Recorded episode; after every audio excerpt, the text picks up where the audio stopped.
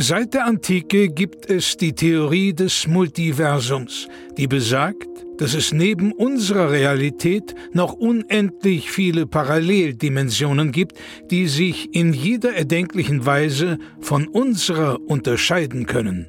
Einem Forscherteam ist es nun gelungen, Audiofragmente dieser fremden Welten zu empfangen. Doch dabei stießen sie auf ein rätselhaftes Phänomen. Unabhängig davon, wie sehr sich die Dimensionen unterscheiden, es gibt eine Konstante.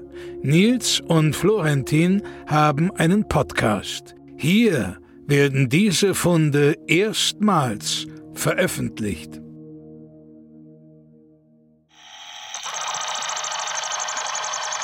Dimension EY21AZ7286 EX43 Rebellen der Rennbahn. Einen wunderschönen guten Tag, hallo und herzlich willkommen zu einer neuen Ausgabe von Rebellen der Rennbahn. Natürlich unser Spratzbad- und Rennsport-Podcast. Bei mir natürlich wie immer Nils Bohmhoff, hallo. Hey und Florentin Will. Weiß nicht, hast du dich vorgestellt? Äh, nein. Nee, dann mache ich das. Florentin Will. Danke, alles klar. Es ja auch erledigt. Äh, ihr kennt uns vielleicht auch von der äh, Rennbahn, wo wir jedes Wochenende auch ähm, unterwegs sind. Und äh, hier in dem Podcast geht es generell um Spratzbarte im Allgemeinen, ähm, Pflege, aber natürlich auch der Rennsport rundherum, der uns fasziniert seit nunmehr 108 Folgen und äh, mittlerweile unser Lebensinhalt geworden ist. Absolut. Jede Woche aufs Neue freue ich mich auf diese Folge. Mal mehr, mal weniger ist auch ein bisschen ergebnisabhängig, muss Ja. ich tatsächlich sagen. Als wir damals diesen Podcast gestartet haben, waren wir jung und ambitioniert. Wir haben beide uns aus so einem Wurf jeweils ein Spratzbad rausgesucht.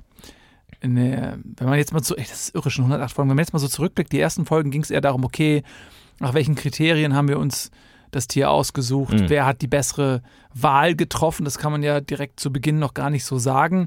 Du hast damals dich eher ja für den temperamentvollen Spratzbart entschieden. Ich habe jemand genommen, von dem ich dachte, okay, der hat äh, schon so eine Schnellkraft unter Beweis gestellt.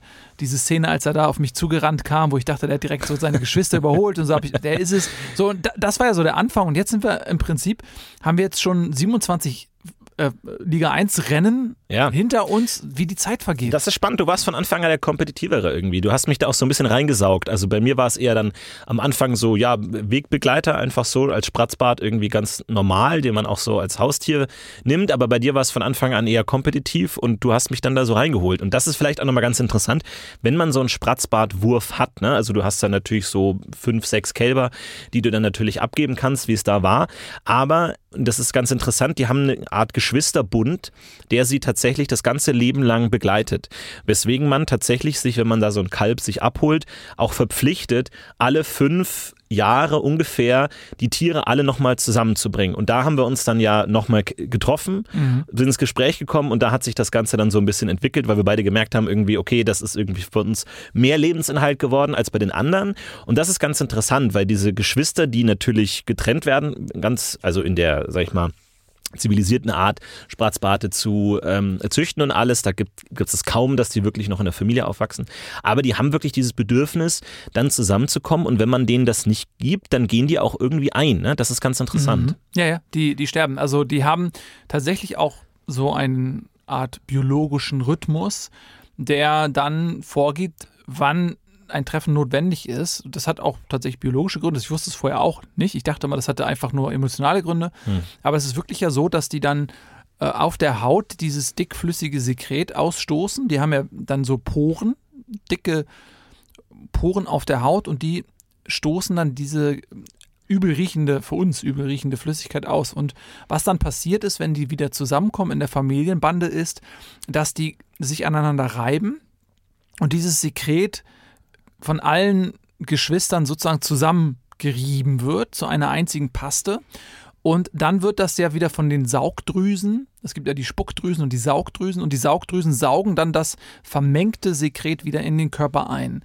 Und das hat Gründe, die zum Teil noch nicht bekannt sind, aber es gibt Vermutungen, dass zum einen vielleicht Informationen über dieses Sekret ausgetauscht werden, eventuell Abwehrkörper, ne, dass sie resistenter werden gegen Krankheiten. Jedes Tier hat eine eigene Krankheitsgeschichte und dann profitiert man eben von den Erlebnissen des Geschwistertiers, Mhm. dass man da vielleicht auch Antikörper vielleicht schon für Krankheiten entwickelt, die sie noch gar nicht hatten. Solche Sachen Aber insbesondere der Informationsaustausch ist sehr interessant, äh, weil man auch in so in Experimenten festgestellt hat, dass, also es gab, gibt ja dieses äh, berühmte Schmidt-Neumeier-Experiment, als die quasi dem einen Spratzbart gezeigt haben, wo ist der Futtertrog.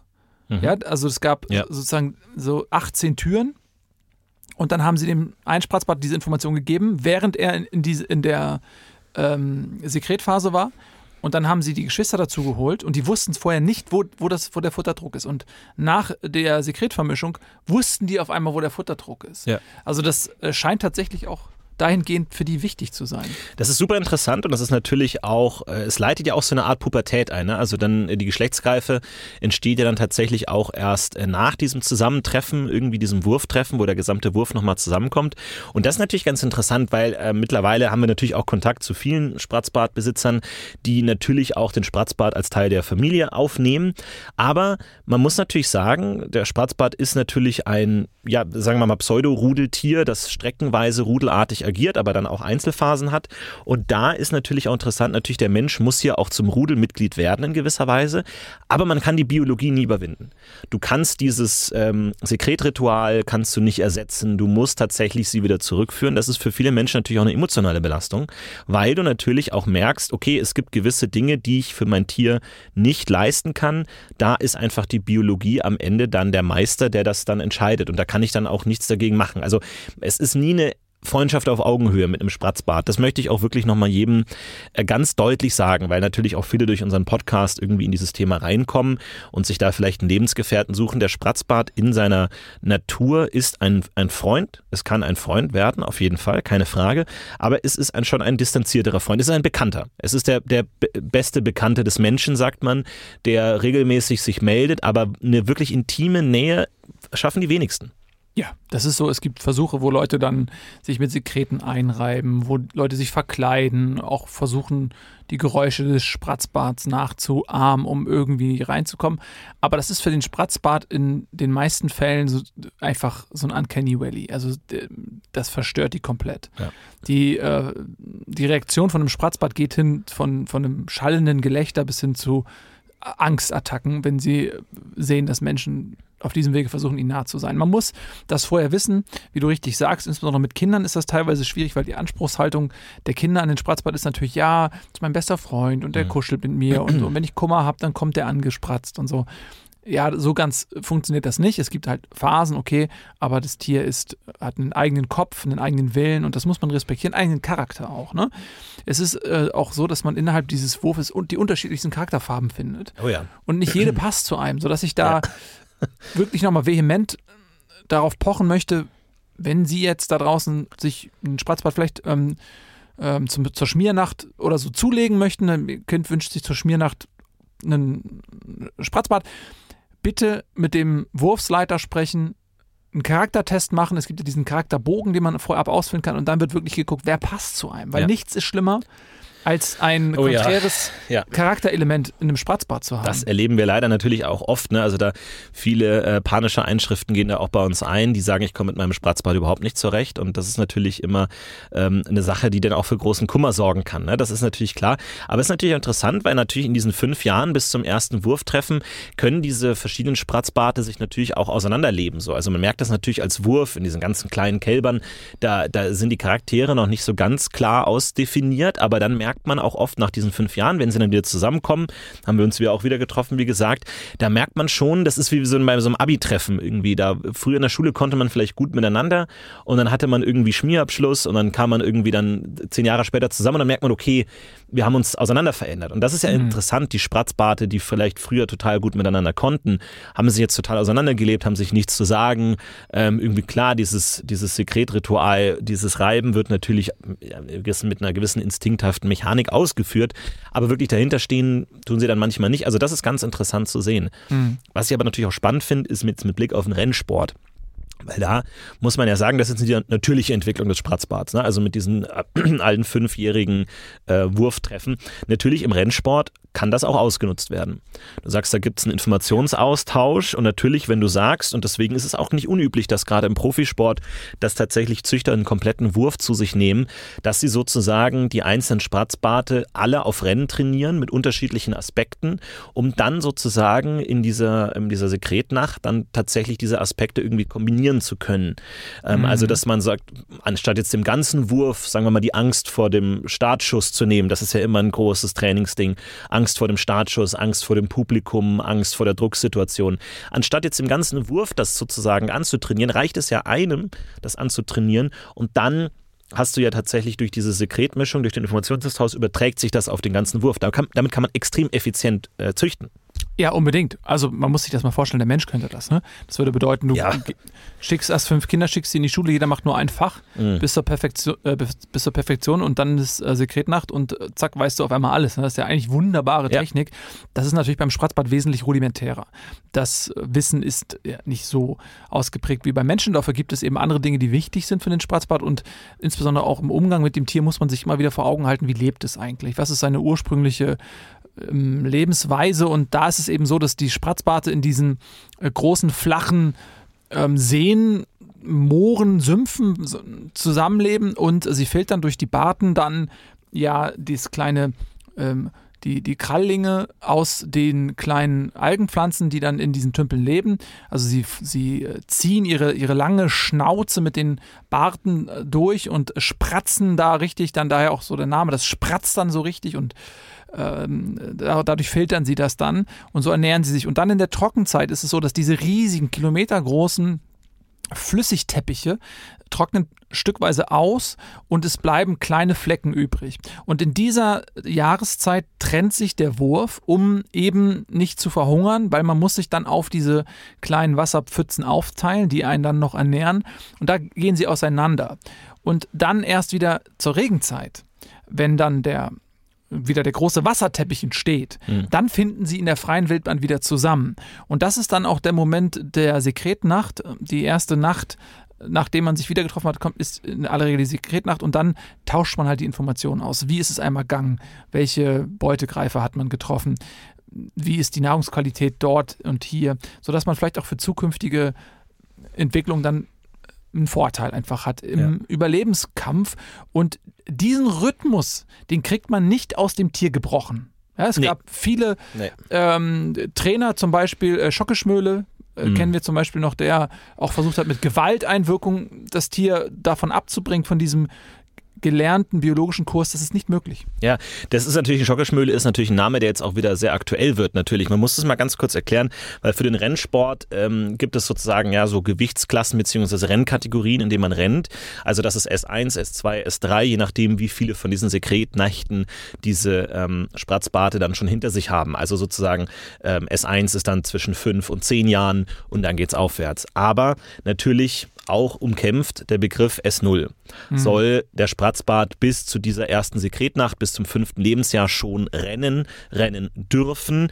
Der Renninstinkt ist in dieser Zeit noch nicht so stark ausgeprägt, weswegen viele tatsächlich davon ausgehen, dass es an Tierquälerei, Tierquälerei grenzt die Tiere in dem Alter schon zum Rennen äh, zu bringen. Es ist natürlich ein Publikumsmagnet, muss man ganz auch einfach sagen. Es sind natürlich kleinere Tiere, fast im Kälberalter, die dann natürlich auch süß sind, irgendwie dann natürlich auch die Kinder hervorlocken. Das ist was anderes als ein ausgewachsener Spratzbart, der diese komplette Geschlechtsreife durchlaufen hat. Das war natürlich jetzt gerade beim Internationalen Spratzbart-Kongress natürlich auch wieder Thema. Und ähm, ja, das ist natürlich ein heikles Thema. Ne? Es tut im Sport einerseits gut, andererseits kann man natürlich in so ein Tier nicht immer reinschauen. Der Instinkt ist noch nicht da, das wissen wir. Das, den muss man künstlich sozusagen provozieren im S0. Aber ähm, wie stehst du dazu? Was, ähm, wie verfolgst ja. du die Debatte? Mhm. Also ich halte da gar nichts von als jemand, der eben dieses Tier jetzt nicht nur aus kommerziellen Gründen oder aus Prestigegründen oder auch aus Liebe zum Rennsport sich angeschafft hat, sondern eben auch aus Liebe zum Tier. Hm. Und da bin ich eben wirklich Verfechter davon, dass man das Tier, dass man den Rhythmus des Tieres respektieren muss und an den Stellen, wo man es schafft, diesen natürlichen Laufimpuls des Tieres in den Rennsport zu integrieren, dann macht man alles richtig. Dann fühlt sich das Tier behaglich und hat eben nicht Kummer und ist nicht gestresst, lebt auch länger, ist bei besserer Gesundheit. Und dann wiederum profitiert man ja auch als Rennstallbesitzer davon, dass dieses Tier leistungsfähig ist. Ja. Alle Versuche wirklich über Druck und ähm, Umkonditionierung zu kommen, sind im Grunde genommen gescheitert. Und man sieht es ja auch an den Rennergebnissen. Ich habe damit sehr, sehr gute Erfahrungen gemacht. Also wir haben jetzt schon ähm, drei siebte Plätze, zwei sechste Plätze, einen fünften Glückwunsch, Platz er- errungen und das bei einer immensen Leistungsdichte als Erstzüchter und äh, als jemand, der auch nur ein Tier zu Hause hat, ist, sind das gute Ergebnisse. Mhm. Und von daher bin jetzt, ich bin jetzt ja auch im Komitee für äh, Spratzbadrechte. Äh, KF, K, A, B, Z, KFKA, ja. F, B, B, K, M, P, F, Mhm. T. Und da habe ich mich jetzt auch, z- also es ungewöhnlich, als Erstsemester sozusagen sich direkt da zur Wahl zu stellen. Ja. Aber ich hatte mich da direkt in den Vorstand wählen lassen wollen. Hat jetzt nicht geklappt, aber um auch direkt ein Zeichen zu setzen, ne? Wo, für was äh, ich einstehen möchte. Ja, es ist natürlich ein schweres Thema, ne? weil was du natürlich gar nicht willst, sind Schwarzrennen.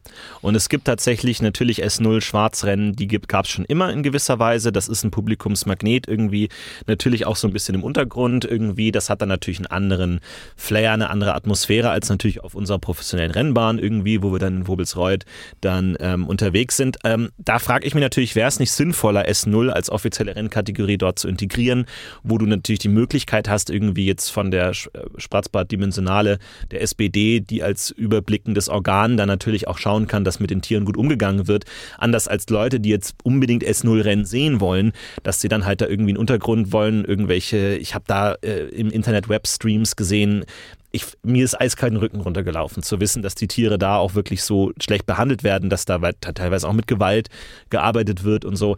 Ähm, Wäre es nicht besser, das irgendwie professionell zu integrieren, wo wir auch die Möglichkeit haben, dann auch einen humanen Standard anzusetzen?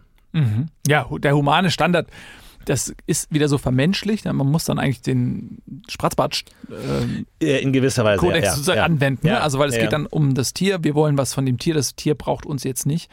Aber ja, da bin ich auch schwer zu anderer, zu anderer Meinung zu kommen und das fällt mir auch schwer, andere Meinung zu akzeptieren. Aber ich denke, dass wir die Rechte des Spratzbads noch viel mehr in den Vordergrund rücken müssen und da auch an Kampagnen arbeiten. Ich war zum Beispiel jetzt mit meinem Spratzbad ähm, Beate von Storchlingen in der Innenstadt jetzt hier in Rötzlingen, habe mich da am Marktplatz ähm, aufgestellt und habe versucht, Aufklärungsarbeit zu betreiben. Ja. Und das ist Wahnsinn, Florentin, was da teilweise noch für Vorurteile, Falschinformationen in den Leuten herumlaufen. Das hat sich dort manifestiert, teilweise über Generationen wird das einfach so behauptet. Ja, ähm, das sind so Sachen, äh, da wurde ich zum Beispiel gefragt, ob ich jetzt bei ihr auch den Fünfhuf gezogen habe. Mhm. Ja, ja das, ist, das ist, wo ich mir denke, so, ja, Ding, ja. das ist, äh, wir, ne, der, der Spratzbad als, als Fünfhufer, dem wächst halt, wie bei allen Fünfhufern, natürlich dann die fünfte Hufe aus dem Bauchbereich heraus und wir alle wissen, erst mit der fünften Hufe ist er wirklich zur Vollgeschwindigkeit befähigt. Davor ist er auch schon ein sehr, sehr schnelles Tier, aber erst mit der fünften Hufe und das ist in der freien Natur so, weil er natürlich vorher zu klein ist, um als Beutetier äh, für die Schnappmäuler sozusagen interessant zu sein. Ne? Die Schnappmäuler, die dann eben in diesen Feuchtgebieten leben und erst wenn die eine gewisse Größe haben, haben sie auch eine Relevanz, eine Ja. Nahrungsrelevanz für die Schnappmäuler und vorab müssen die sich nicht so beeilen. Da können die sich Zeit lassen und erst wenn sie groß genug sind, haben sie dann auch die Fünfhufe und sind dann nochmal deutlich schneller. Und dann sagen natürlich viele, ja, aber so lange kann ich nicht warten, zieh die doch die Fünfhufe raus und so. Das ist ein unfassbar schmerzhafter Prozess, der zu Missbildungen führt, der zu Stress beim Tier führt. Und es ist ja nicht zu Unrecht verboten, aber es gibt immer noch so viele Leute, auch Kinder, ähm, die dann so fragen, ja, äh, wie lange hat das denn gedauert? Haben sie die Fünfhufe gezogen? Bin ich richtig empört und erschrocken gewesen. Das ist natürlich interessant, ne, weil der Fünfhuf ist anatomisch äh, natürlich interessant, weil er natürlich sich orientiert an einem der anderen Hufe. Also dieser Fünfhuf Fünfthuf, der ist natürlich der fünfte Huf am Spratzbart. Der ähm, kann teilweise sich eher an die Hinterhufe anähneln oder an die Vorderhufe und aber die linken und die rechten. Mhm. Das heißt, es gibt sozusagen vier Kategorien von fünf Hufern, die dann sozusagen unterschieden werden können. Und da gibt es natürlich, und das ist natürlich, da kommen wir auch so ein bisschen in den Bereich von Aberglauben und irgendwelche Anführungszeichen Experten, die sich da auskennen mit Rennen, Spratzbarten und so, die sagen, nein, wenn das Huf zu sehr den Vorderhufen ähnelt, muss es gezogen werden. Wenn es zu sehr den linken Hufen ähnelt, muss es gezogen werden. Wir wissen ja natürlich, die Rennstrecken gehen in der Regel äh, rechts rum. Da ist natürlich das Huf auf der linken Seite nicht so gut, weil du natürlich nicht so viel Traktion hast auf der Innenseite. Deswegen ist es natürlich auch so ein Ding, was auch so unter Pseudo-Experten irgendwie so äh, hantiert wird, von wegen, nee, da musst du ziehen, da musst du nicht ziehen. Ich habe die Erfahrung gemacht, man kommt eigentlich mit allem ganz gut klar, wenn das Training richtig passt, wenn du auf die richtigen Dinge ähm, Wert legst, wenn du schon eine frühe Diagnostik machst, wenn du auch schon im Entstehen des Hufs merkst, in welche Richtung geht's, wie kannst du es trainieren, wie kannst du es einbauen, aber ich glaube, es ist generell kein Hindernis für den Rennsport. Nö, also auf keinen Fall. Auf keinen Fall. Nee, Hindernis würde ich auch nicht sagen. Aber es ist schon, es sind schon Debatten und man sieht eben aber auch, und das ist das Gute, im Schlechten, wie weit wir gekommen sind. Weil wenn man sich mal die alten Champions anguckt, Heder von der Heide, also was da teilweise noch für knüppelharte hm. Regime, sage ich mal, bestanden haben, in denen dann diese Spratzbarte leben mussten, das, da sind wir in einen weiten Weg gekommen. Wir sind noch längst nicht am Ende. Aber ich bin guter Dinge und anders könnte ich das auch gar nicht mit meinem Gewissen vereinbaren, an diesen Rennen teilzunehmen. Also wir können ja auch mal so ein bisschen darüber sprechen, was da so eigentlich passiert, wie das Prozedere ist. Ne?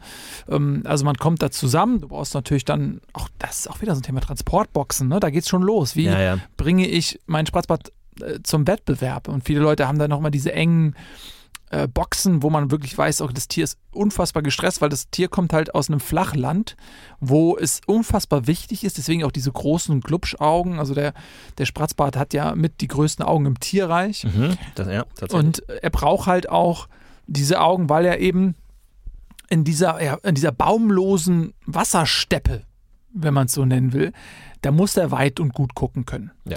Und in dem Moment, wo du den, den Blick des Spratzbarts verstellst, ist er erstmal grundsätzlich gestresst. Ja, ist ja, ja, ist ja völlig klar, weil das ist, er sieht nichts. Und diese engen Transportboxen teilweise haben die keine vernünftigen Gucklöcher oder die sind nicht auf Augenhöhe angebracht, wenn das Tier ein bisschen kleiner ist oder jünger ist. Und das, da geht es schon los. Ähm, es gibt verstellbare Transportboxen mit Sichtfenster, die groß genug sind, dass der Spratzbad nicht in Stress gerät. Da fängt es schon mal an. Bitte kauft euch so einen. Die sind vielleicht ein bisschen teurer, aber es lohnt sich für das Tier. Es lohnt sich auch sportlich. Es lohnt sich auch ja. sportlich. Du willst kein gestresstes Tier am Renntag haben. So, das ist einfach das, das Problem. Ähm, natürlich äh, gibt es natürlich unter manchen Rennsportexperten auch natürlich immer diese Idee, das Tier muss Angst haben, das Tier muss einen Fluchtreflex entwickeln, um schneller rennen zu können. Aber letzten Endes ist gerade bei den Ausdauerrennen das absolut nicht zielführend. So, du musst es einfach über 20 Runden schaffen. Und wenn das Tier sich in den ersten zwei Runden verausgabt und völlig am Ende ist und dann natürlich dieser Adrenalinlevel irgendwann sinkt, der Fluchtreflex irgendwie endet und natürlich automatisch in Ruheinstinkt umschwenkt ablenkt, dann hast du es verloren.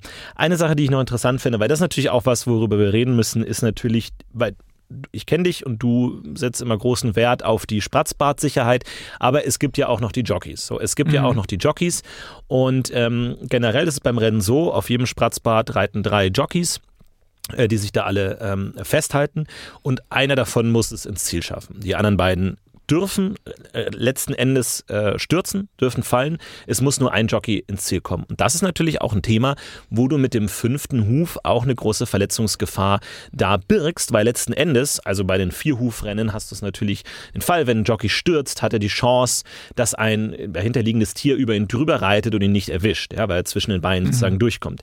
Mit dem fünften Huf ist das unmöglich. Ja.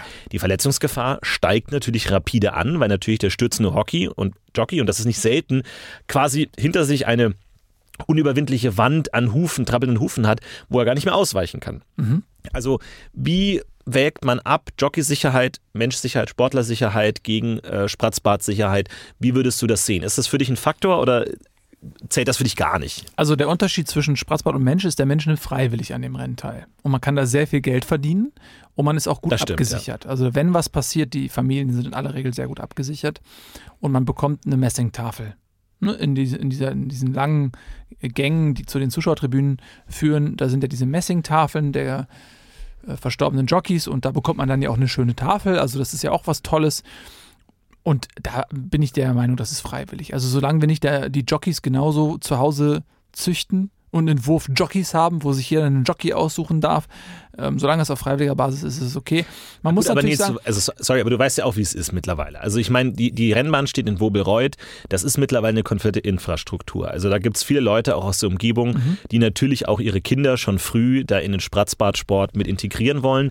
Und natürlich hast du da auch oft die Eltern irgendwie am äh, Rennrand, wo die Kinder dann irgendwie, wo du das Gefühl hast, okay, sind die Kinder wirklich freiwillig hier, werden die hier reingedrillt? Und wenn die dann auch noch unter dem Druck der Eltern natürlich in diesen Sport kommen und dann noch eine erhöhte Verletzungsgefahr haben, dann finde ich, nee, Ja. aber da muss ich auch sagen, da fällt mir das Katzenfleisch aus der Hand, äh, wenn ich dann sehe, wie die dann äh, zertrampelt werden, wo ich dann nicht jubeln kann wie viele andere. ich, ich, also grundsätzlich äh, sehe ich das ja auch sehr ungern, wenn die zertrampelt werden. Das ist für mich nicht zentraler Teil des Sports. Es ist natürlich eine Tragödie. Ich will nur einfach damit sagen, dass man das jetzt den Tieren nicht anlasten kann. Und ja, es gibt dieses Argument und da gehe ich auch ein Stück weit mit, aber auch da hat sich viel getan übrigens. Na klar hat sich die, die Jockeykaste jetzt, äh, die über Jahrtausende quasi immer wieder, ist ja so immer, immer die, man hat immer die kleinsten Menschen mh, als Jockeys hergenommen, wiegen weniger und dadurch kann das, muss das Tier dann weniger Gewicht schleppen. Und natürlich hat sich dann so eine Jockeykaste ausgebildet, die jetzt im Durchschnitt äh, ein Meter kleiner sind als der übrige Mensch, ist ja klar. Und natürlich tun die sich schwer, in anderen Lebensbedingungen Arbeit zu finden. Also Mhm. die sind rein körperlich natürlich schon darauf prädestiniert, diesen Jockeysport zu machen. Sodass die Freiwilligkeit, von der ich gesprochen habe, auch nicht immer so gesehen wird, flächendeckend. Viele Kritiker des Sports sagen, ja, okay, aber äh, die, die Jockeykaste, was sollen die denn anderes beruflich machen? Also, die sind halt alle unter einen Meter Gut, groß. aber wo, da, wo ist das denn Argument? Also dann, dann sind sie ja noch weniger freiwillig in den Sport das, äh, gekommen. das wollte ich ja gerade sagen. Ja. Also das ist das eine Argument, wo man sagen muss, okay, das kann man vielleicht gelten lassen, aber da muss man sagen, dass sich da auch eine Menge getan hat. Es ist ja nicht nur so, dass für die Zustände des Tieres gearbeitet wird, sondern es wird auch für die Jockeykaste einiges gemacht. Also wir haben jetzt teilweise zum Beispiel äh, Flugzeuge mit extra kleinen Cockpits, damit auch die Pilot werden können. Ja, wir haben Aber ist das, ist das, also ich meine, das ist ja eine riesige Umschulung. Ich meine, das ist ja für viele auch keine Möglichkeit, gerade die in diesen Sport auch hineingeboren werden. So. Und es ist ja auch ein extremer Leistungsdruck. Man muss ja sagen, bei diesen drei Jockeys, du hast ja vorne den Ritzmann, dann dahinter kommt der Verteidiger und der dritte ist der ähm, Creative Producer. Und da musst du natürlich auch schauen, dass du in so einem Team einen extremen Konkurrenzkampf hast und Leistungsdruck. Ne? Natürlich, weil du steigst ein als Creative Producer und musst dann natürlich gucken, dich vorzuarbeiten. Und natürlich, je weit hinten du bist, ähm, auf dem Spatzball, desto eher fällst du runter. Ja. Also du bist da von Anfang an in einem Konkurrenzkampf drin. Das ist nicht so, wenn du irgendwie als Kind äh, Gitarre spielen lernst oder Töpfern oder sowas, wo man sagt, ah, okay, äh, da, da, das macht man eine Weile, hat man vielleicht keine Lust mehr. Du bist von Tag eins, bist du sofort und das weiß ich, weil mein äh, Cousin hat auch Kinder, die ähm, tatsächlich zum Spratzbadtraining gehen. Und du wirst tatsächlich am ersten Tag des Trainings sofort einsortiert. Du wirst in drei Gruppen sortiert und du reitest, wenn du Ritzmann bist, reitest du vom ersten Tag vorne. Und du bist von Anfang an in diesem Konkurrenzkampf drin. Und ich sehe das, was das auch mit diesen Kindern macht, wenn die in diesem System drin sind, wo du eigentlich nur guckst, ah, wie kann ich meinem Vordermann, äh, wie kann ich da an dem vorbeiziehen in gewisser Weise. Klar, das ist natürlich von Anfang an ein kompetitiver Instinkt, der da äh, gezüchtet wird. Aber letzten Endes tun mir die Kinder letzten Endes leid. Und wenn dann, da muss ich dann auch ehrlich sagen, wenn dann Leute einfach sagen, ja, fünf Huf, vier Huf, na, so das Tier. Ähm, ich finde, die Sicherheit ist in gewisser Weise auch irgendwie äh, wichtig. Ich meine, es gibt ja auch gewisse Sicherheitsvorkehrungen, die getroffen werden beim Spratzbad-Sport, die auch vom natürlichen Umfeld des Spratzbads in gewisser Weise abweichen. Ja, klar. Ich meine, es gibt auch Technologien. Wir haben jetzt zum Beispiel diese innenlaufende Sicherheitsleine, dass die Jockeys halt, ähm, also wer jetzt nicht vertraut ist mit dem Sport im Allgemeinen, warum hört ihr diesen Podcast? Aber ich erkläre es trotzdem. äh, wir haben ja dann, also der, das ist ja so ein Oval, ne, sozusagen der Parcours, den sie laufen, ist ein Oval. Und in der Mitte befindet sich dann ja so eine Art Leitplanke, wenn man so möchte, damit die Tiere nicht abkürzen, sondern innerhalb der Bahn bleiben.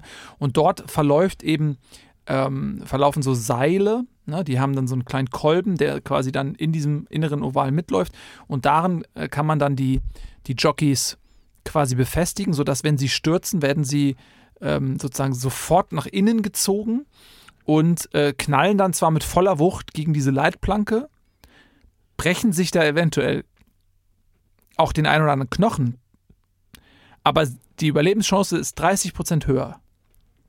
Das führt aber dazu, und das ist das Problem, dass du nicht mehr links überholen kannst. Ja. weil du dann gegen diese Absicherungsseile läufst. Das heißt, die Tiere dürfen nur noch rechts laufen. Und da hatten wir jetzt zum Beispiel diesen einen Fall, ähm, als äh, Pablo Cepanazze in Führung lag beim Grand Prix und das Regelwerk ist recht neu und er ist ganz weit rechts galoppiert. Und dieses Seil hat sich dann über die Laufbahn gespannt zwischen Leitplanke und äh, seinem Spratzbad und die Tiere konnten dort nicht mehr überholen. Und auf diese Art und Weise hat er dann den großen Grand Prix gewonnen. So dass diese Regel auch einfach wieder im, auf dem Prüfstand steht. Ja, Jockey-Sicherheit hin oder her. Aber das kann es ja nun auch nicht sein, dass man den Sport dann, dann so ruiniert. Ja, zumal du natürlich, wenn du stürzt, natürlich nach innen gezogen wirst und natürlich innenreitende Spratzbarte dann teilweise auch mitnehmen kannst, beziehungsweise deren Jockeys auch runterziehen kannst, was natürlich manchmal zu einer desaströsen Kettenreaktion führt, dass wenn der außen ge- spratzende Spratzbart dann tatsächlich einen Jockey verliert, nach innen gezogen wird und dann mehrere mitnimmt. Ja. Also ich will nicht sagen, dass manche Teams das tatsächlich als Strategie einsetzen, aber denkbar wäre es natürlich zu sagen, wenn jetzt irgendwie bei einem Team ohnehin schon ein Jockey gestürzt ist oder so, da dann noch wirklich ähm, denen das Letzte geben. Man muss natürlich auch sagen, warum stürzen die denn so oft die Jockeys natürlich? Also wir haben natürlich schon gehört, was wichtig ist bei den Spratzbarten, ist natürlich diese Sekretschicht, die sich da bildet, die natürlich auch für ihre Aerodynamik irgendwie sorgt, weil sie natürlich einerseits durch diese Barte einerseits die Luft durch sich durchfiltern, eine extrem gute Aerodynamik haben, aber andererseits natürlich die Oberflächenspannung auch extrem wichtig ist. Kann man vergleichen mit einem Schwimmer, der sozusagen um sich herum so eine Luftschicht bildet, um dann eben gut durchs Wasser gleiten zu können. So ist es beim Spratzbad in der Regel auch, dass du diese Sekretschicht hast, wo sich dann wirklich wie so, ein, wie so eine Art Kolben bildet, wo man dann einfach sehr aerodynamisch, reibungsfrei durch die Luft kommt. Aber das ist natürlich für die Jockeys ein Todesurteil. Das ist extrem glitschig, es ist extrem schwer. Wir hatten vor ein paar Jahren, ich glaube vor acht, Jahr, acht, neun Jahren, hatten ja auch mal die Überlegung, ob wir mit Satteln arbeiten sollen. Satteln, Zaumzeug in irgendeiner Weise, das bis jetzt eher traditionell unbekannt war. Es gibt manche Kulturen, wo man sowas in Anleihen sieht, aber auch da wieder das Argument, das du gleich vorbringen wirst, das greift in die Natur des Spratzbarts ein, Genau. ist das Tierquälerei, aber könnte das nicht so ein bisschen viele Problematiken mit einem Schlag lösen? Nee, ich sehe es ein bisschen anders. Also erstmal ist der Spratzbart unfassbar berührungsempfindlich. Man darf ihn ja eigentlich kaum anfassen und dann muss man ihn wirklich über Jahre auf diese Berührungen hin trainieren. Und du sagst es ja selber, der, ähm, sobald eben auch der Spratzbart mit anderen Spratzbarten zusammenkommt, ist halt auch reflexhaft diese Aussudung, dass der ganze Körper eben in dieser Feuchtigkeit ähm, überzogen ist. Und wenn du dann einen Sattel drauf hast, der verrutscht ja auch. Hm. So, das heißt, es kann halt passieren, dass der Sattel dann links oder rechts runterrutscht, ähm, dass er dann eben irgendwie auch ins äh, kollidiert, so mit dem Fünfhuf und dass das Tier dann stürzt. Und das ist ja auch nicht im Sinne der Jockeys. Also das muss auch erstmal getestet werden, inwiefern so ein Sattel überhaupt fest sitzt. Ja. Ja, wenn das so feucht und flutschig ist, sehe ich jetzt erstmal nicht. Mm, Aber also grundsätzlich sind wir da gefordert, glaube ich, auch sowohl für Tier als auch für Mensch, da die Sicherheitsbedingungen zu erhöhen. Das sehe ich vollkommen. Aber ich meine, es ist nicht das einzige Problem. Also für mich ist zum Beispiel ein viel größeres Problem sind für mich die ähm, äh, die Schnapptreibrennen. So, ne? Also wir, es gibt ja auch die Rennen, die offiziell nicht unterstützt werden vom Weltverband, sag ich mal, aber die ja auch geduldet sind irgendwo, die teilweise im Fernsehen übertragen werden. Wenn du halt ähm, einen Schnappmaul hast, der als Treiber fungiert und dann haben wir diese Situation, dass du dann wetten kannst, wel, ähm, welcher ähm, welches Tier wird zuerst gerissen, ja, und dann äh, verfolgt äh, der, der Schnapper die Tiere ums Oval rum, ja, und erhetzt die quasi. Ja. Und dann ist halt die Frage, okay, kriegt er jemanden und wenn er jemanden kriegt, wen kriegt er? Ja. So, und da sieht man ja teilweise Situationen, dass dann der, der Schnapper äh, ja einfach diese armen Tiere da einfach wirklich brutal am Huf packt, sie dann so nach links und rechts schleudert, dass ihnen erstmal so diverse Knochen brechen, dann liegen sie da elend am Boden und äh, der Schnapper kann nicht mal den Kehlbiss ansetzen, sodass er sie dann einfach aufreißt und, und wir wissen alle, der isst nun lediglich die Milz, ne? Ja. Und äh, dann, dann schlürft er da mit seiner langen äh, Zunge, die haben zwei Meter lange Rollzungen, äh, hebelt er die Milz raus und äh, frisst lediglich die Milz, die ist sehr groß, muss man sagen, die Milz in dem Fall, Ja. und lässt den Rest des Tieres dann einfach so elendig liegen und so. Und das, das sind so, wo ich, richtig wütend werde, wenn ich einfach nur drüber nachdenke. Und also es, ist, es ist schrecklich. Vor allem, das Tier ist dann nicht mehr lebensfähig, muss äh, auf der Stelle getötet werden. In der Regel läuft da ein Linienrichter mit einer Schrotflinte auf die Bahn und beendet dann dieses äh, Leiden glücklicherweise. Aber da muss man natürlich auch sagen, das ist natürlich jetzt fürs öffentliche Spektakel ähm, eins, aber natürlich als Insider, der natürlich auch in dieser Branche arbeitet seit vielen Jahren wie wir, wissen wir, dass da natürlich auch nicht, sagen wir mal, die qualitativ hochwertigsten Spratzbarte für diese Rennen eingesetzt werden. Weil niemand will irgendwie sein absolut, seine, seine Cash-Cow dann da irgendwie einsetzen, die dann Gefahr läuft, vielleicht durch einen vertretenen Verstaucher oder einen Jockeyfehler, dann tatsächlich dem Schnappmaul zum Opfer zu fallen. Also für uns ist klar, wenn wir so ein Schnappmaulrennen sehen, das ist böse gesagt Ramschware, was, was Spratzbarte angeht. Das ist die, die dritte Klasse, das sind die auch teilweise S4, S5 äh, Spratzbarte, die irgendwie schon ihr viertes, fünftes Treffen hinter sich haben, dann irgendwie in die 20, 25 Jahre reingehen. Und die kann man natürlich dann einsetzen und die werden also ist man zumindest mein Eindruck, ich weiß nicht, was du davon sagst, aber ich habe das Gefühl, die werden dann ein bisschen verheizt. Weil du natürlich irgendwie durch die hohen Wetten kriegst du da auch relativ viel Geld. Und natürlich, wenn du ein Spratzbad in deinem in deinem Stall hast, der nicht gut performt, der nicht gut wegkommt, dann meldet man den bei so einem Schnapp. Ähm, Maulrennen an. Und ich finde das echt wirklich tragisch, weil mir tun diese Tiere wahnsinnig leid, Ja. die da um ihr Leben rennen. ich verstehe, wo das herkommt. So. Und ich verstehe auch die Argumente der, der Leute, die bis heute dafür kämpfen. Und die sagen dann sowas wie, ja, was passiert in freier Natur? Wenn der Spratzbart älter wird, dann fällt er dem Schnappmaul zum Opfer.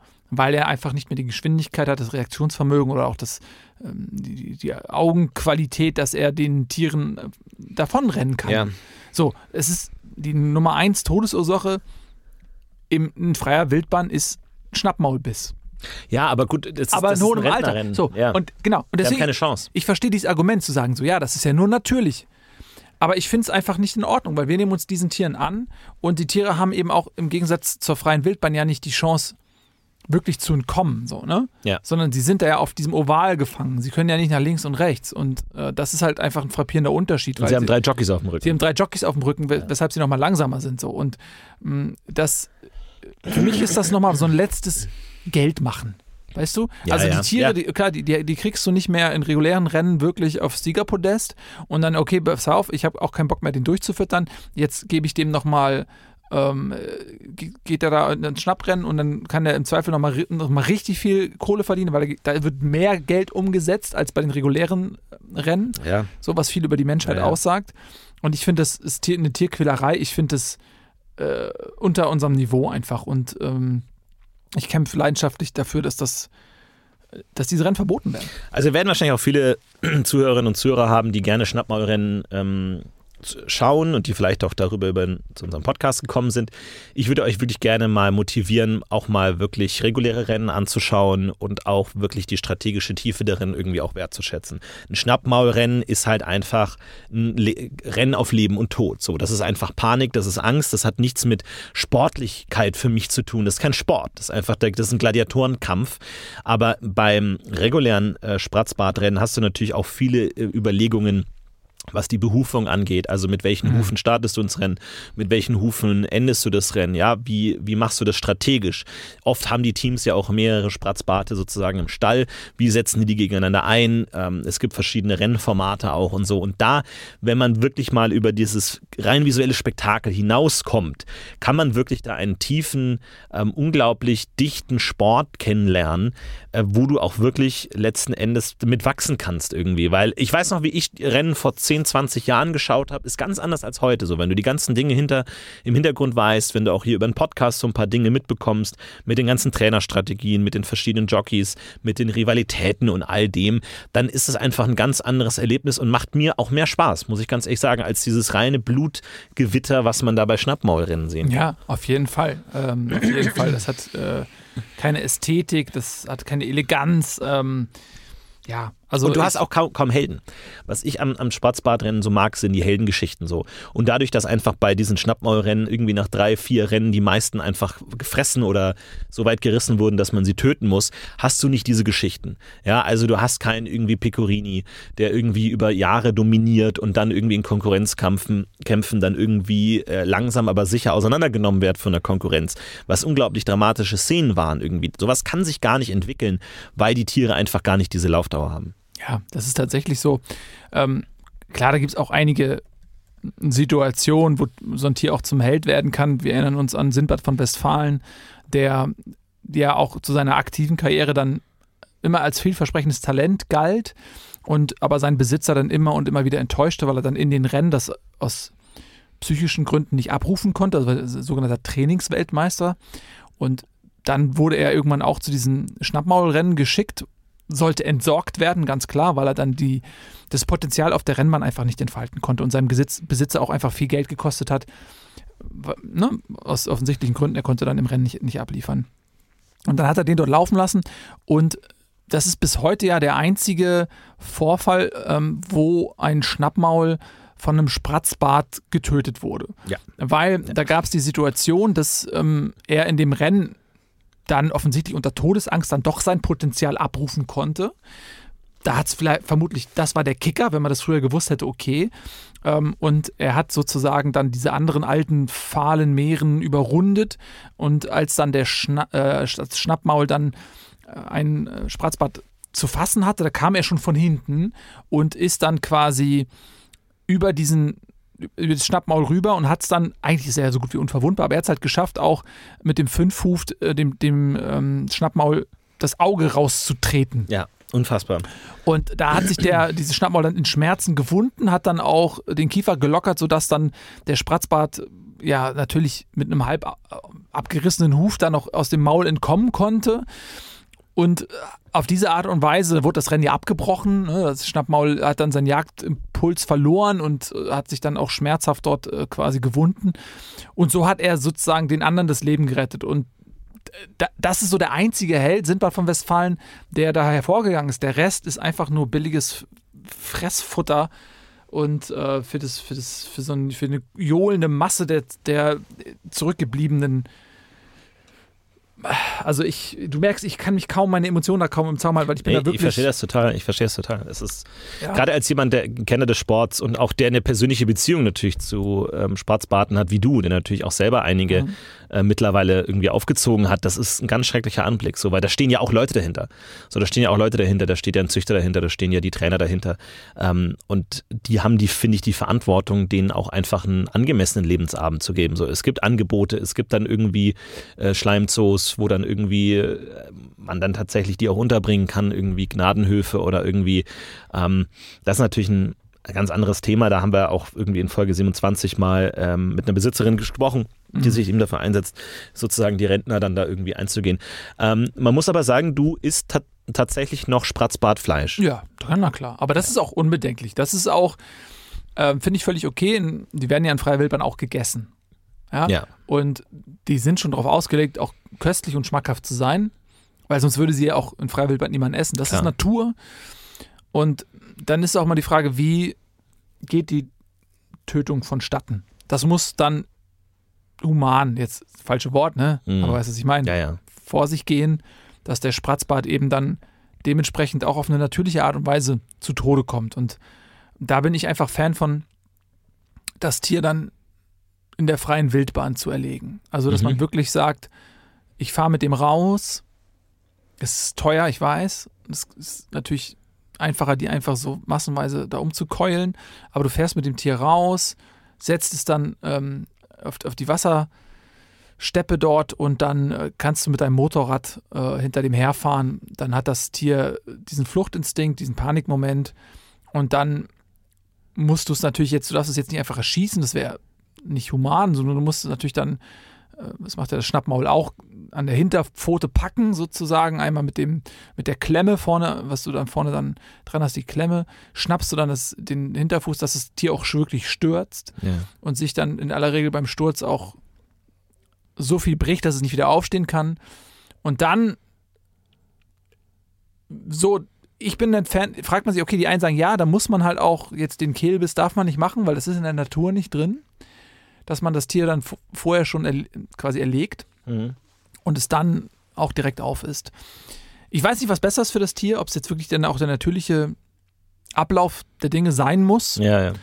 Um, oder ob das dann humaner ist, wenn man das Tier dann direkt legt. Aber das wäre die Art, wo ich dann sage, dann ist es okay, das Fleisch zu essen. Und das machst du auch selber. Also du hast dann wirklich so ja, eine, klar, so eine Klemme am Motorrad ja. und, und klemmst dann tatsächlich hinten in, in den Huf rein. Ja, okay. das ist genau. Und das ist halt auch etwas, das ist, kennt das Tier. Das ist im Tier veranlagt auf Ja, diese ja. Art und Weise. Da kann das Tier seinen Frieden mitmachen. Das ist schön, ja. Das ist schön. Ne? Aber wenn du das Tier da in diesen Schlachthöfen da zusammenfärchst und das so auf so eine unnatürliche Art und Weise mit irgendwie so einem Kolbenschuss da erlegst und, und so, das ist doch einfach wieder der Natur und da bin ich strikt dagegen. Ja, ich meine, muss sagen, ich bin äh, in Wobelreuth aufgewachsen. Für mich ist Spratzbartfleisch natürlich auch Teil der Tradition irgendwie immer auch schon Ja, gewesen. klar, natürlich. ist klar, das gehört dazu. Und natürlich schaut man da anders drauf, wenn man die Tiere kennt. Aber es kann natürlich auch ein schöner Abschied sein. Was natürlich auch eine Sache ist, natürlich, es gibt natürlich auch ähm, Spratzbart-Pudding, der natürlich auch aus diesem Ja. ähm, Sekret hergestellt wird. Da muss man auch wirklich aufpassen, weil natürlich manche ja, Züchter oder Hersteller dieses Puddings natürlich, gerade wenn es massenweise hergestellt wird, natürlich auch die Tiere oft in dieser ähm, ja, Wurfzeit, wo sie zurückkehren würde, um ihr Sekret irgendwie zu verreiben, oft auch quälend lange in dieser Zeit sozusagen verharren, um eben wahnsinnig viel Sekret zu produzieren. Da muss man sagen, das ist von, von dem SPD-Verband tatsächlich geächtet. Das wird auch kontrolliert. Es passiert hier und da noch. Deswegen für mich immer wichtig, ich versuche einfach mit dem Versorger irgendwie auch persönlich Kontakt zu haben. Da gibt es in meiner Umgebung viele, ich weiß nicht, wo ihr das hört, da ist es natürlich vielleicht anders, aber bei mir kann ich da immer gut irgendwie schauen, wie die Höfe da aussehen und dann kann man das auch irgendwie unbedenklich genießen. Ja, in jedem Fall. Also da müsst ihr einfach auf das Siegel achten. Wir haben ja auf den Verpackungen dann diese Grafiken drauf und da erkennt man dann auch wunderbar, auf welche Art und Weise das Tier dann zum Verzehr vorbereitet wurde. Und es ist nicht viel. Also es ist wirklich einfach Spratzbratsekret mit ein bisschen Puderzucker angemischt, ein bisschen Mhm. Eiwe geschlagenes Eiweiß rein und dann einfach so 20 Minuten Ofen bei 250 Grad. Und dann ist es wirklich so ein, so ein ja, etwas gestockter, steiferer Pudding, äh, der wirklich köstlich ist. Also kann man auch, äh, es gibt auch herbe Varianten tatsächlich, kannst du auch irgendwie Ja. äh, anders Varianten, irgendwie mit kleinen Speckwürfeln angebraten oder so, kannst du dann auch irgendwie in einer schönen Rotwein-Melange dann auch da anbieten, dann tatsächlich auch zu wild, herrlich, oder auch zu Schwarzbratfleisch natürlich, auch irgendwie als Pastete. Also da kann man wahnsinnig viel machen, das ist auch ein schönes äh, Gebiet. Ja, Äh, absolut. dass Da gibt es jetzt ja auch äh, verschiedene Mischungen, die dann gar nicht von außen noch irgendwie hinzugefügt werden müssen, so die, die Geschmackserlebnisse, ähm, sondern dann, man kann das auch so machen, dass man dem Tier eine Erlebniswelt kreiert. Und wir haben ja vorhin schon darüber gesprochen, dass da auch Informationen dann über die Sekret vermittelt werden. Das bedeutet, wenn das Tier jetzt in Angst und Schrecken äh, lebt, ist es ein anderer Geschmack, als wenn das Tier komplett verwöhnt wird und einfach quasi im Himmel Mhm. lebt. Und dadurch kann man den Geschmack des Sekrets steuern. Und das ist eine wunderbare Sache, tatsächlich. Das spiegelt sich da direkt wieder. Und je nachdem, was man mag, kann man da auch zu Hause einfach dann sich das selber sozusagen vom Tier schon produzieren lassen. Und das Ja. ist für mich das Mhm. Leckerste, das Natürlichste auch. Ja, Besser als da jetzt von außen irgendwie noch Muskat drauf zu kloppen oder sowas. Äh, von daher probiert das gerne mal aus. Ne? Was, was ist so dein Lieblings, also was ist so dein Lieblingsgeschmack? Man kann ja Geschmack mit, mit Emotionen auch gleichsetzen. Ne? Ja. Man, kann, man kann ja eigentlich sagen, ja, ja. ich mag Panik. Ne? Oder ich mag Angst. ja. Oder ich, ich mag Glück. Also ich mag sehr gern Neid tatsächlich. Mhm. Also Neid ist für mich eine der, ähm, ist ein Geschmack, wo ich mich erst hinarbeiten musste. So habe ich halt immer, haben die Eltern immer gegessen irgendwie bei mir und das war dann immer so oh, Erwachsenen äh, Ding und so. Als Kind war das dann immer so ein bisschen abstoßen, aber irgendwie habe ich es vor zwei, drei Jahren dann auch mal wirklich probiert in einem äh, guten Restaurant auch und das hat dann wirklich irgendwie Klick gemacht und seitdem ist es nur noch Neid und so. Mhm. Und das ist ähm, eine Emotion, die nicht so ganz leicht hervorzurufen ist tatsächlich bei Spratzbarten, weil es natürlich irgendwie auch ähm, ja, sehr bescheidene Tiere sind auf eine gewisse Art. Von daher ähm, ist das ein bisschen teurer, aber ich, es lohnt sich. Also probiert das gerne mal. Ja. Also man, man kann Neid dann eigentlich wiederum mit Glück oder auch Überheblichkeit zusammen produzieren. Das wird Mhm. oft zusammen produziert. Gegenläufige Emotionen werden oft zusammen produziert, weil du kannst natürlich am besten Neid bei einem Spratzbart hervorrufen, indem du einen anderen Spratzbart sehr viel besser behandelst, sehr viel besseres Futter gibst oder auch mal irgendwie ein bisschen massierst und so. Dass, wenn der andere Spratzbart das sieht, dann äh, empfindet er Neid und, und sudet auch Neid aus und das kann man dann wunderbar einfach auf die Art und Weise herstellen. Ist halt in dem Sinne aufwendiger, weil man dann eben, wie gesagt, auch mehrere Tiere braucht und diese Umstände dann auch herstellen muss. Aber man kann wunderbar dann eben sagen, okay, ich äh, topfe jetzt da Neid ein und da eben dann auch Glück, Überheblichkeit, ähm, Arroganz sind, sind auch einfach Sachen, das funktioniert. Die richtig kräftig würzigen Sachen sind ja dann eher so die, wo es Mhm. um die Existenz des Tieres geht, also Todesangst, Panik. Das ist mir auch Oder zu auch viel. Hass, Ja, das ist ne? mir auch zu viel. Ja, Ja, Hass, Naja. also das ist, da würde ich auch höchstens vielleicht als, als Würzung oder so, ne? Man kann ja auch so ein bisschen aufs Brot oder so. Ja, trocknen, ja. Ja, aber jetzt nicht ja. pur, ne? Also Nee, jetzt so diese nee, Pudding-Geschichte. das ist zu viel. Das Nee, geht das nicht, geht ne? nicht. Das wäre dann eher so zum, zum Streichen irgendwie, wenn man ein bisschen was, man kann das ja auch trocknen Ja. und dann so reiben. Ja, also man trocknet das und dann kann man das mit einer Käsereibe einfach drüber reiben. Ja. Das ist, manchmal ist das eine wunderbare ähm, Note, die, die man auch auf Gerichte noch Ja. träufeln kann. Kleiner Überleitungsversuch, absolut nicht trocken ist die aktuelle Saison. Sorry, wir müssen Ja. zu, zum Ende der Folge nochmal drauf eingehen. Die aktuelle Saison ähm, äh, läuft ja tatsächlich jetzt in wenigen Wochen geht ähm, wieder der Grand Prix los, sozusagen jedes Jahr.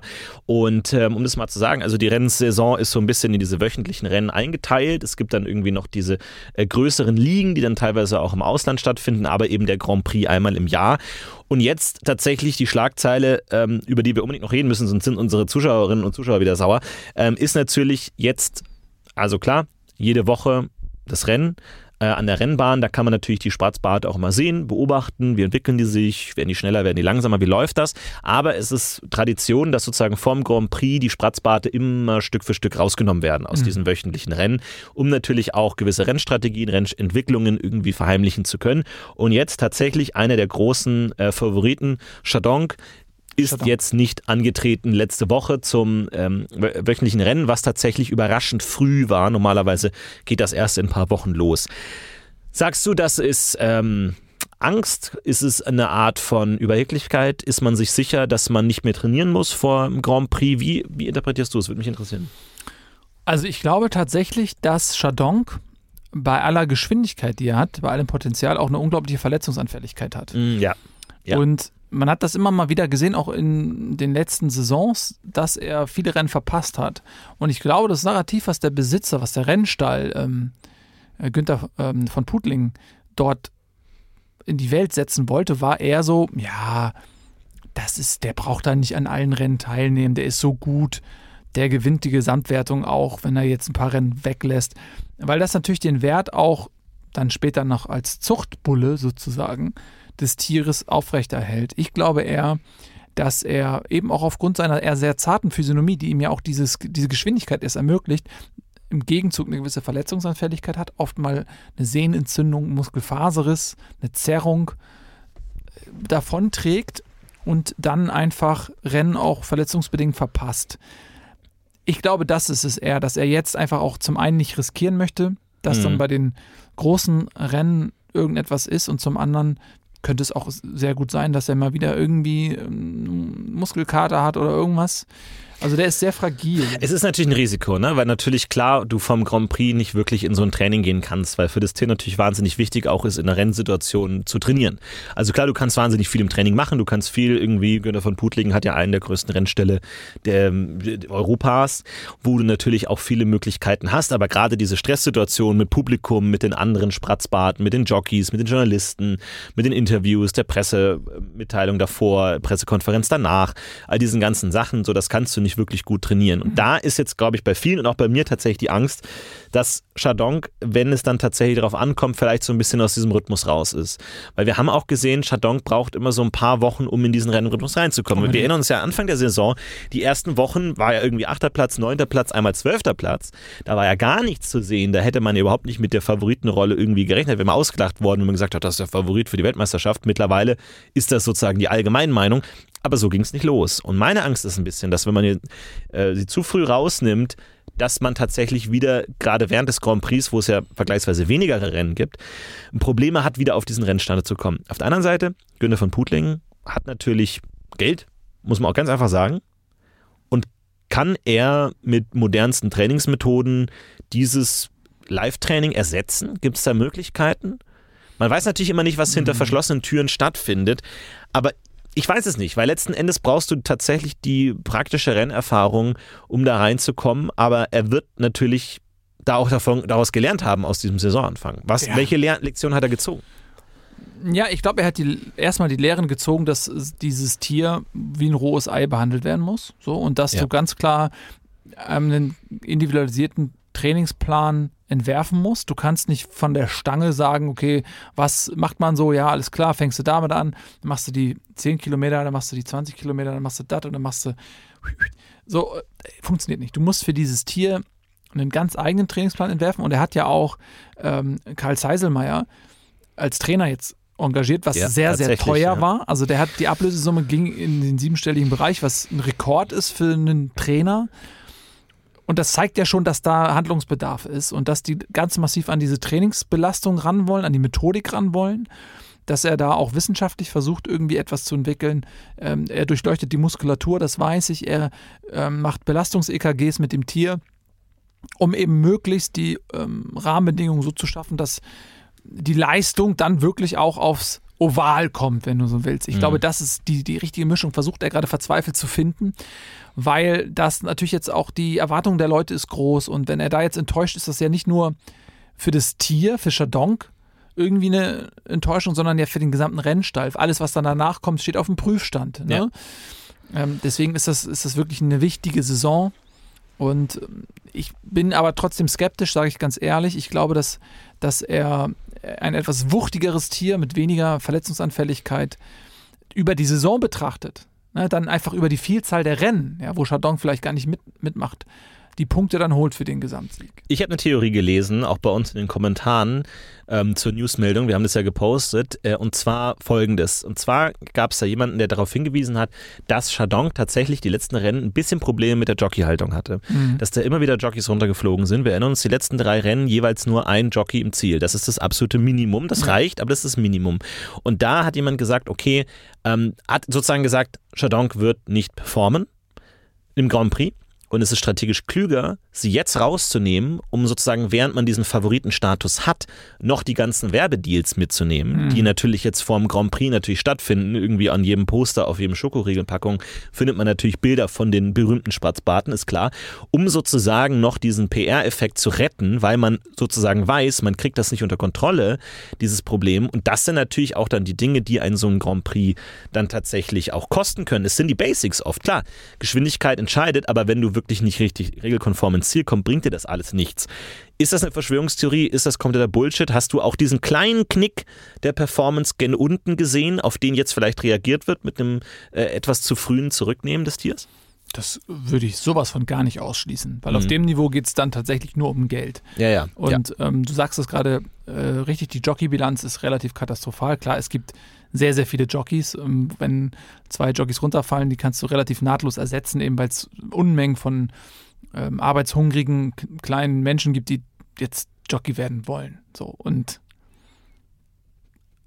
ja, also das ist jetzt nicht das primäre Problem, aber es geht natürlich dann irgendwann auch ins Geld.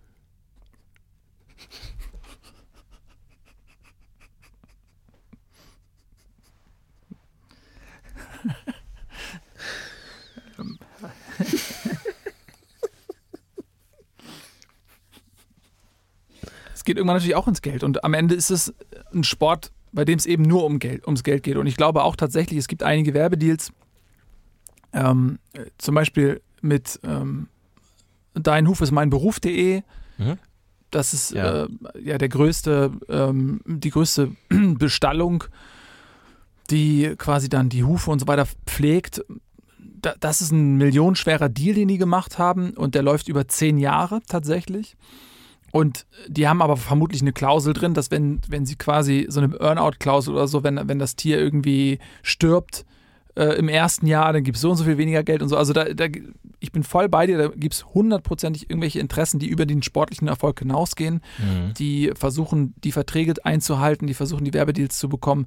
Ähm, äh, da gibt es ja diese ganzen Produktreihen, die die gemacht haben. Ne? Also es gibt das Chandon Parfum, es gibt äh, die Chandon ähm, Unterschenkelwärmer, es gibt diese Chandon Pudelmützen. Spratz und Maus, die Spratz ganze, Maus. ähm, ganzen Haustierkaufhäuser und all das. Ja, ja, Ja. das ist ja wahnsinnig äh, viel. Es gibt natürlich auch, ähm, das muss man sagen, anonyme, unverifizierte Insider-Stimmen aus dem Jockeystall tatsächlich, wo man sagen muss, dass natürlich durch die ähm, extremen, also man muss sagen, Chardon ist ein relativ kleines Tier im Vergleich. Du hast gesagt, zierliche Statur.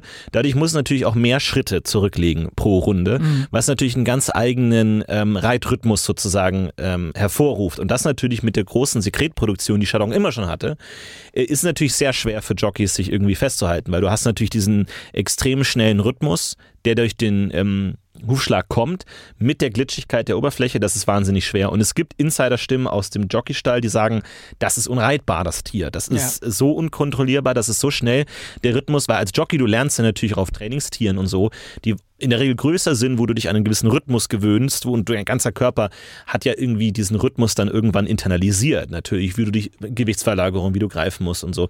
Und wenn jetzt ein Tier kommt, was leicht schneller reitet, das kann dich auch unterbewusst total rausreißen. Ja, so. unbedingt. Also ich bin, ich sage mal, ich bin kein kompletter Vertreter der Theorie, aber ich könnte mir wirklich vorstellen, dass das ein großes Problem ist und man entweder hinter verschlossenen Türen dann daran arbeiten will oder intern sogar das Tier schon aufgegeben hat und gesagt hat, lass es uns zurückziehen, bevor die Katastrophe offensichtlich wird, öffentlich wird, sondern lass es uns im Stall halten, um sozusagen bis zum Grand Prix noch irgendwie alles mitzunehmen, was geht.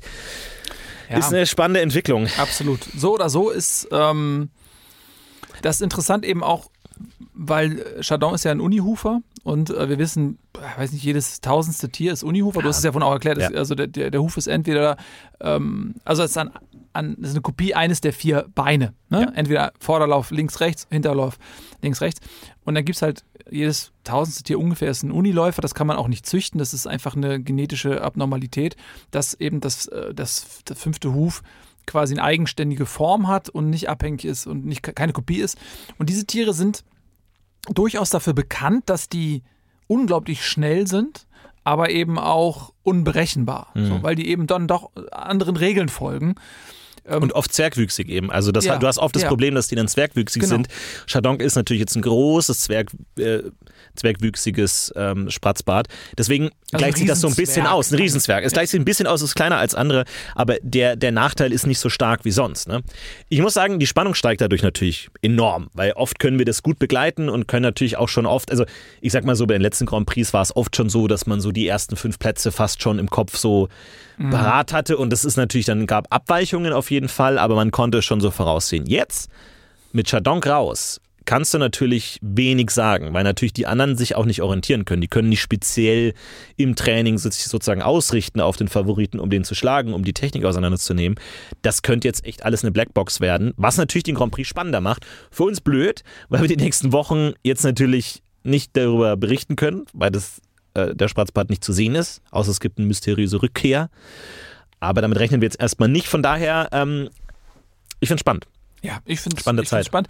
Können wir mal eine kleine Tipprunde machen? Ich sage, äh, Silke von Niederzollerns ähm, Fettbacke wird äh, eine gute Rolle spielen, weil Fettbacke zum einen, also wir, du sagst es selbst, Feuchtigkeit ist wieder sehr groß jetzt. Diese Saisonbeginn ist die Feuchtigkeit sehr groß. Das liegt ihm sehr gut, irgendwie mit, mit seinem, äh, der hat ja durchaus einen sehr, sehr guten, sehr, fest, sehr fest, festen Huf, sagt man. Ja, ja. Ne? So äh, festen Tritt und so. Und das äh, kommt ihm bei diesem Geläuf sehr zugute. Und ich glaube, der hat tatsächlich auch in der äh, Off-Season, also in der Nebensaison, hat der sehr gut gearbeitet. Und ich habe ein Interview mit ihr gesehen. Mm. Und ähm, da stand er im Hintergrund und da habe ich gedacht, wow. Also der sah wirklich vielversprechend aus. Den würde ich auf jeden Fall mal auf der Liste der möglichen Überraschungen haben. Also Fettbacke dieses Jahr in jedem Fall für mich ein heißer Kandidat. Wen hast du so als, vielleicht auch als Überraschung? Also ein Underdog, der sich für mich so ein bisschen wieder zurückgekämpft hat, in, auch in der Rangliste ist Frank Schneider. Frank Schneider, ähm, unglaublich enthusiastisches Tier, das tatsächlich im Training noch viel von seiner Körpermasse vermissen lässt. Da muss man noch dran arbeiten. Aber da gibt es Erfolgsgeschichten, die das in kürzester Zeit gemacht haben. Aber das Mindset ist da. Und also ich sag's hier, ich möchte mich festlegen, Frank Schneider holt das Ding. Okay, dann haben wir zwei außergewöhnliche Tipps, Ja. die jetzt nicht so klassisch Mainstream sind. Äh, Finde ich aber auch schön. Ne, Oder ob uns wieder die Glaubwürdigkeit aberkannt wurde, Ja. wie nach letzter Folge, äh, wo es hieß, von wegen, wir haben keine Ahnung, wovon wir reden. Mal schauen, wer am Ende recht behält. Ja, ihr könnt das Rennen natürlich auch wieder verfolgen live im Internet auf www.spratzbad-rennen.de.rö. Mhm. Kostet 5 Euro. Ja, Aber das also ist wert. komplette Grand Prix-Paket tatsächlich gibt noch eine Deluxe-Variante für 25,99 Euro. Aber das könnt ihr euch gerne angucken, auch mit Backstage und auch so ein bisschen unserer Berichterstattung. Wir werden vor Ort sein. Wir sind mit dabei und dann ähm, schauen wir mal, wie es läuft. Ich freue mich total drauf, auch wenn natürlich der Anlauf jetzt so ein bisschen länger ist als sonst. Aber das kann ja auch die Vorfreude steigern. Eure Vorfreude ist hoffentlich auch auf die nächste Folge gesteigert, äh, wenn wir uns wieder sehen nächste Woche. Bis dahin, danke Nils Vielen Dank, Florentin. und wir sehen uns nächste Woche. Bis dann. Ciao. Sie verlassen Dimension E EY21AZ7286EX43 Rebellen der Rennbahn.